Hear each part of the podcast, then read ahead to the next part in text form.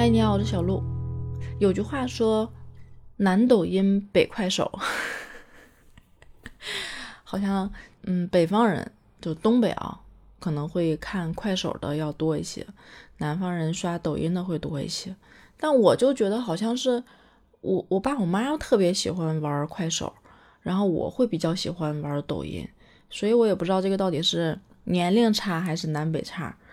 嗯，但是最近呢，我刷抖音被种草了，一个动画片儿，就是一个动画制作人。因为其实对动画来说，我还挺有情节的。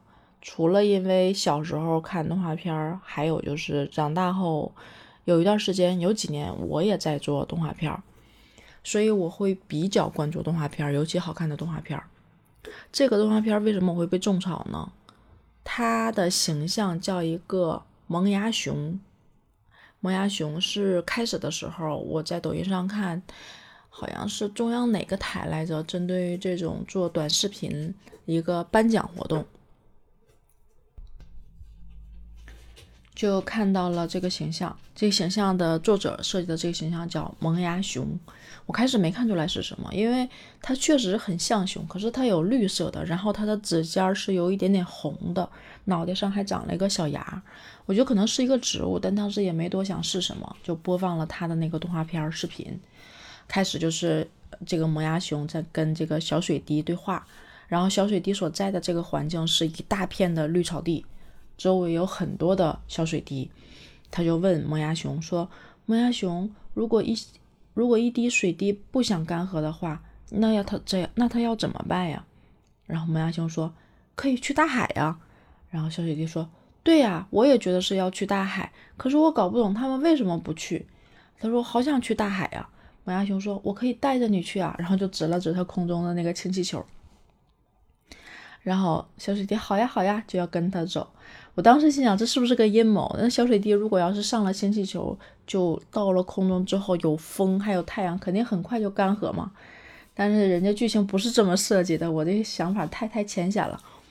然后他就跟他上了氢气球，在路上的时候就特别开心，两个人在说话，说着说着就到了一片特别特别干涸的地面上，就是地都裂缝了，然后是那种黄色的。然后小水滴在说话的时候，底下就说：“哎，我好像听见了水的声音。”然后他说：“你是不是水啊？”小水滴说：“啊，我是，这我就是一滴小水滴。”他说：“你能不能救救我们呀？”他说：“可是，一颗小水滴救不了你们整一片土地呀。”然后这个看着就是像向日葵一个植物就已经枯萎了，然后用叶子托起来它那个种子。他说：“那你能不能救救我的孩子呀？”他如果再没有水的话，就要死了，不会再也不会发芽了。然后小水滴就从他的身上取出了一小块水滴，给到了这个芽，然后这个芽就开始给到了这个种子，种子就开始发芽。然后，然后就听这个像向日葵这个植物就说啊，谢谢你，你救活它了，你救活它了。然后小水滴说，萌芽熊，我突然不想去大海了。然后萌芽熊说，可是，可是你如果要是在这儿的话。你你很快就会没有了，意思就是说你一滴水救不了这里。然后小水滴说：“我还是决定留在这里面。”然后他就往下跳。然后萌芽熊的意思就想挽留他。这个时候小水滴说一句话：“说一颗水滴如果不想干涸，就让它。”然后后面没有说别的，就看见这个水滴掉在了地上，就只晕染了一小片嘛，因为它特别小。然后。就萌芽熊就愣住了，这个时候就刚刚那些千千万万的小水滴就全都开始出现了，然后大地就开始下雨，然后就，嗯，整个整个就是干涸的大地就开始恢复生机了，恢复绿色了，然后就听见这些跳进去的小水滴说：“一滴水如果不想干涸的话，就让它融入生命里。”我就觉得哇，好有意义啊，就是。其实是一个特别简单的故事，但是他讲出来之后，让你觉得心里特别的、特别的温暖，就是可能是一种帮助的力量吧。就是如果大家都去做这件帮助的事情，力量积少成成多，那最后真的会改变现状。然后我就觉得挺感动的，真的挺感动的。后来我就看了这个作者其他的这个作品，就是很治愈。然后有一个就是秋天，好像是一片叶子吧，用一片叶子，枯黄的叶子代表秋天，然后飘过来的时候，然后马上就要碰到树叶的时候，树叶说：“你不要碰我，你不要碰我，讨厌你，你你碰我，我就会变成黄色，我就要枯萎了。”然后他就就草啊什么的都不想让他碰。然后秋天说：“难道我这么不受欢迎吗？”然后这个时候就碰见了一个青的橘子，然后他说：“那个青的橘子就蹦过来了。”然后那个小树叶说：“你不要不要靠近我，不要靠近我，我会让你变成黄色的。”然后那个橘子说：“真的吗？真的吗？” 然后就砰一下就撞到了那个叶子，然后就变成了黄色。然后那个叶子当时还说：“不要碰，你不知道吗？你碰我你会变成黄色的，我会对你不好的。”然后这个橘子自己就啪啪啪啪就扒开了，扒开了之后，自己吃了自己一半，说：“嗯，好甜呀，好甜，你要不要试一试？”然后叶子也吃了一口，说：“啊，真的很甜。”然后橘子说：“我只有碰到了你，我才能变得这么甜。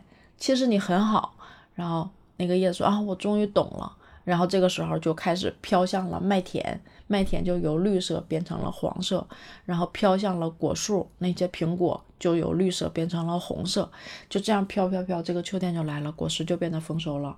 然后它那个那个意味就是说，你很好，你可以带给我们这种只有经历了到秋天，我们才能够成熟，我们才能够就是硕果累累啊，然后就就就反正就觉得挺感动的。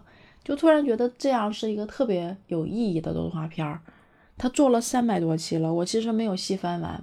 后来就讲说他这个萌芽熊的形象到底是什么，然后在那个我忘了是中央几台那个颁奖礼上，然后下面的嘉宾就猜说是不是一颗多肉啊？他说是，他说这个多肉的意义是在于，就他就把他那个多肉形象在那个视频上也看到了，就很像，特别像，就是那种。分出两个叉，两个叉像小手一样，然后上面是那种尖尖的那种红色，就特别像手指头。然后脑顶上又长出了一颗牙。他说有一段时间我特别的失意，然后就觉得人生特别的不成功啊。后来看到了这个多肉，有一天就看见，就是可能阳光滋润的不好吧，就看见那个多肉歪着脑袋长了。他说：“我在看见他那一瞬间，我突然就明白了，你应该就是不应该抱怨，应该去争取机会。你看，像多肉这种阳光照不到，那他就伸出头来去找阳光。他说这才是一种人生的态度。然后就想到了这个，就开始去做了这个创作，这个一系列的创作。当然，他现在已经很牛了。我是觉得看完之后就觉得很感动。就生活中有很多很多人善于发现生活，发现细节，发现美。”嗯，这个是很重要，我觉得是很重要、很重要的。好啦，就是最近的小感悟和小感动分享给你，欢迎你留言点赞，好吧，拜拜。